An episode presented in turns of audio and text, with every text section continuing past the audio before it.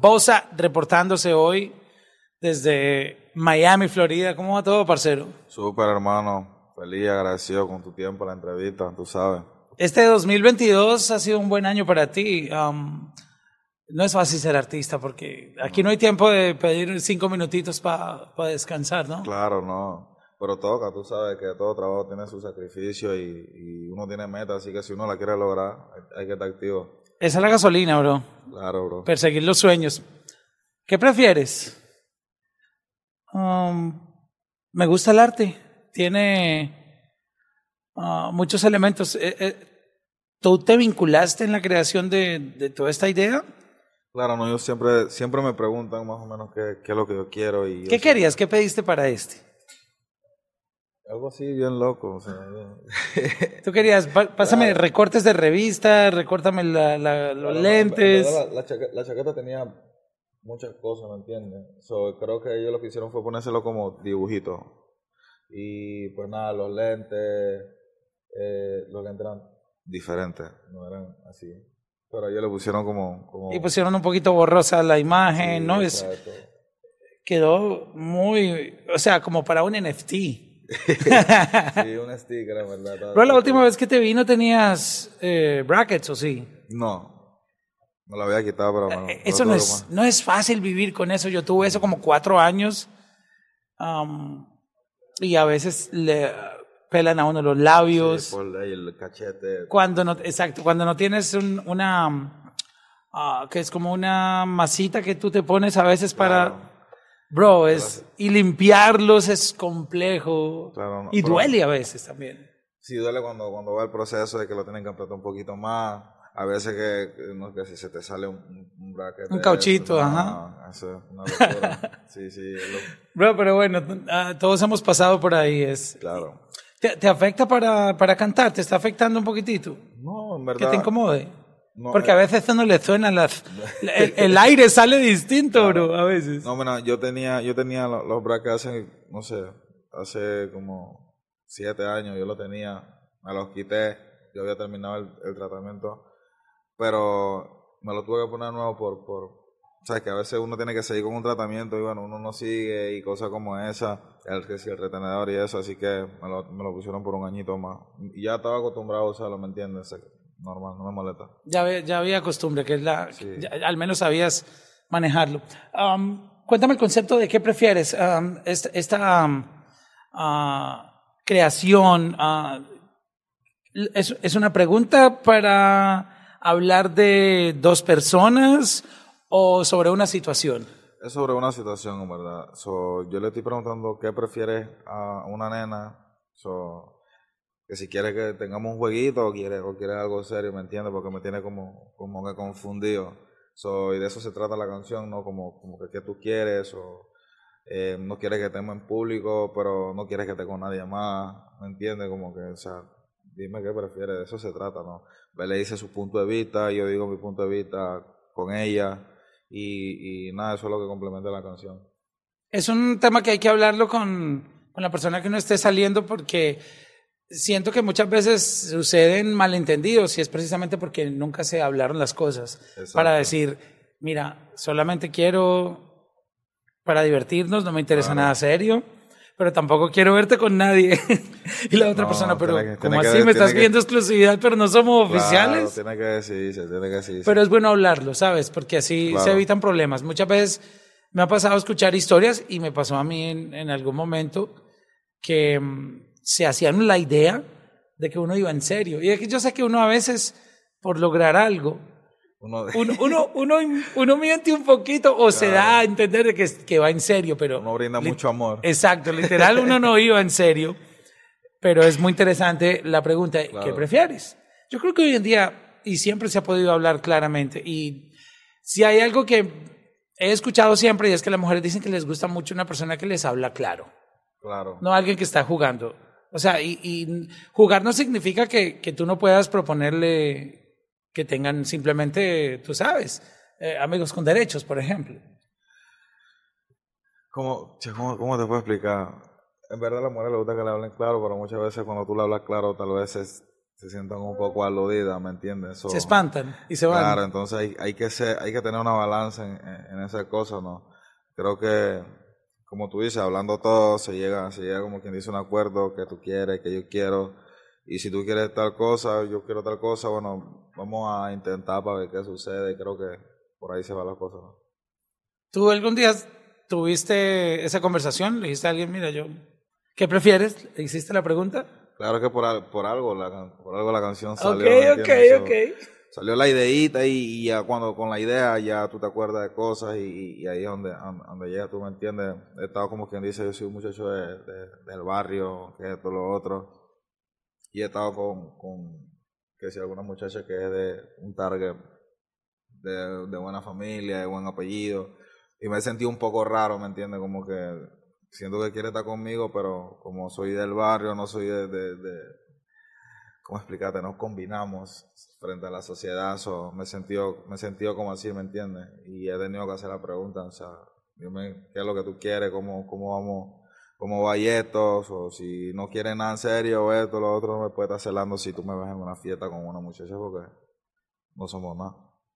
Pero eso es una historia real. Ha pasado, o sea, así te ha pasado. claro, bro. es algo que le pasa a cualquiera, ¿me entiendes? A todo el mundo. No, pero por un momento sentí que me estabas contando que salías con alguien y, y tenías esa situación, pero eso es muy común, para que sepas. Sí, por eso, eso obviamente me ha pasado. ¿Qué vino primero? ¿El coro de la canción? ¿El beat? ¿Qué, ¿Cuál fue el primer sonido que apareció de esta canción? Bueno, normalmente siempre empieza el beat. O sea, Fater estaba haciendo el instrumental y, y Bella empezó eh, con el intro. O sea, empezamos la canción desde cero, o sea, como debería ser, ¿no? El, el, el, el instrumental, eh, empezamos con, por el intro y, y, ya luego lo complementamos, como quien dice, el, el, coro y cada quien le metió su letra. Todo fue súper orgánico, fue mitad y mitad la canción, en verdad. ¿En dónde la grabaron? En Colombia. Estaba haciendo el remix de, de ella, estaba grabando su, su parte del remix de ella y quedamos haciendo otra canción y salió esta. Ok, de ese mismo día salieron claro. dos canciones. Exacto. Qué cool cuando suceden esas cosas que orgánicamente la creatividad está fluyendo y no solamente se logra lo, lo que estaba presupuestado, que era hacer el remix de, de ella, sino también aparece una nueva idea. Claro, y es, o sea, es súper cool, ¿me entiendes? Porque eh, él quería salir en el, ritmo y obviamente yo le, le, iba a dar la oportunidad de que saliera en el ritmo ya que tenemos una buena, una buena amistad y, obviamente me hubiese gustado de hace rato colaborar con él. Se dio la oportunidad y se dio la oportunidad de que saliera otro tema ahí, el tema, los dos quedamos encantados con el tema y, y pues nada, no creo que sean los únicos temas que vamos a estar juntos, en verdad, no. El video se grabó en, en mi país, en Colombia, en, en, un, en un barrio de esos que no, no cualquiera puede entrar. Tú sabes que en Colombia, y me imagino que en Panamá también es así, hay, hay lugares donde tú pides un taxi o un Uber y te dicen, yo no te llevo hasta allá. Claro, en, mi país pasa muy comúnmente eso. El codito en, en Bogotá, eh, ¿cómo fue esa experiencia y cool, lo que viviste ahí? En verdad, no me sentía mal, me entiendo, estoy acostumbrado a estar en ese tipo de, de ambiente, eh, en los barrios, esto y lo otro, en verdad.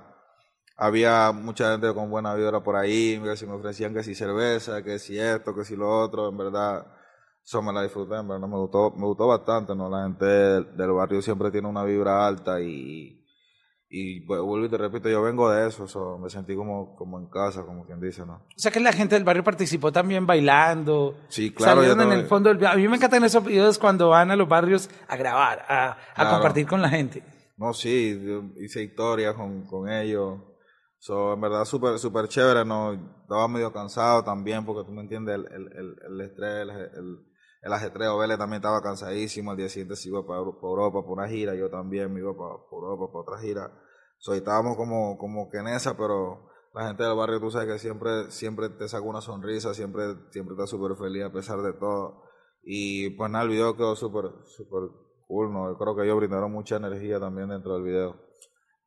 ¿Tú le cambiaste algo, como la canción se hizo en, en el momento que estaban haciendo el remix de, de ella? Desde ese momento hasta ahora, ¿le, le cambiaron cosas o la, o la, dejaron como salió ese día? ¿A la canción? Sí. No, la canción está igualita. De, o sea, ella quedó plasmada y así se va. A veces no es fácil um, encontrar esa magia otra vez, porque yo, yo he escuchado historias de artistas que um, crean algo y luego lo quieren, ah, sabes que lo voy a grabar mejor para adaptarlo, uh, no sé, le quieren hacer cambios y no les vuelve a salir igual.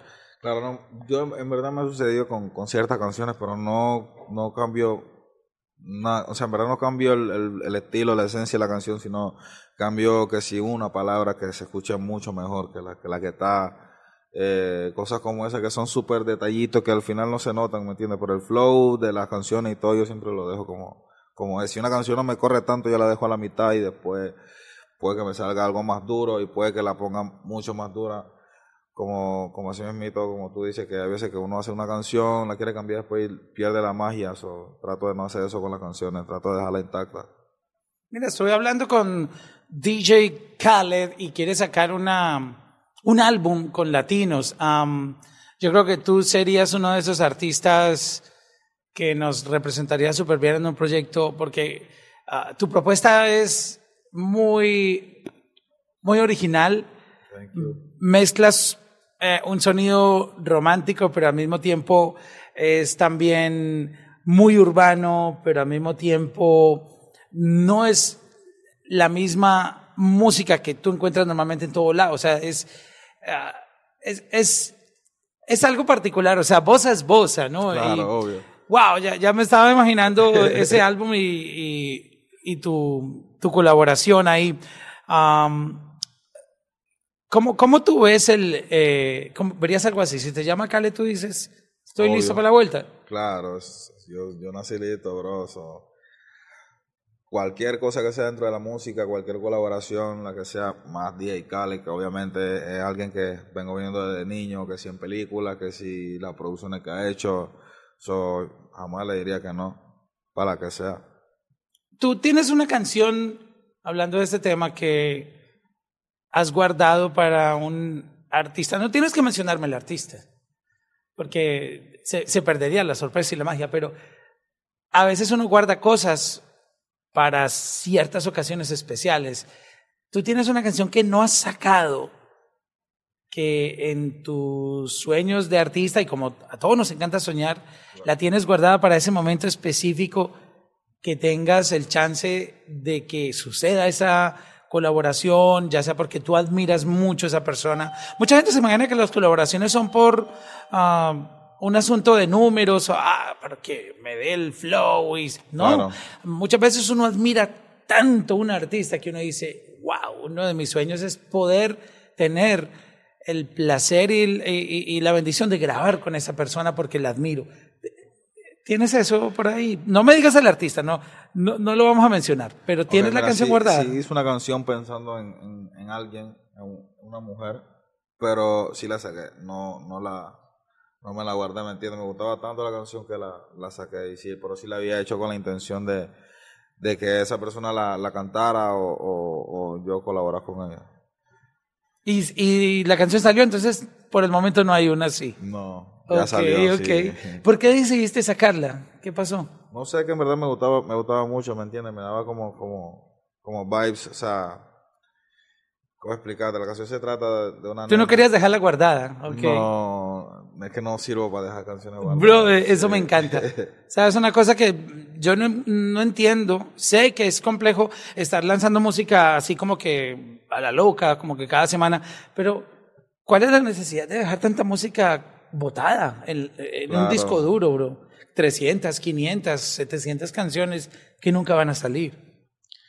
No, en verdad para mí todas las, canciones, aunque no las saque, bueno, si no saco una canción ahorita me, me funciona para más, más adelante, o quién sabe si más adelante está haciendo una canción y un pedazo de la canción que escribí me funciona. So, yo creo que toda la música que uno escriba, una sea mejor que la otra, todas funcionan, todas, todas sirven para algo. Parcero, muchísimas gracias por esta charla, felicidades por esta nueva propuesta musical. Me, me, encanta, como te lo dije, iniciando el, el artwork.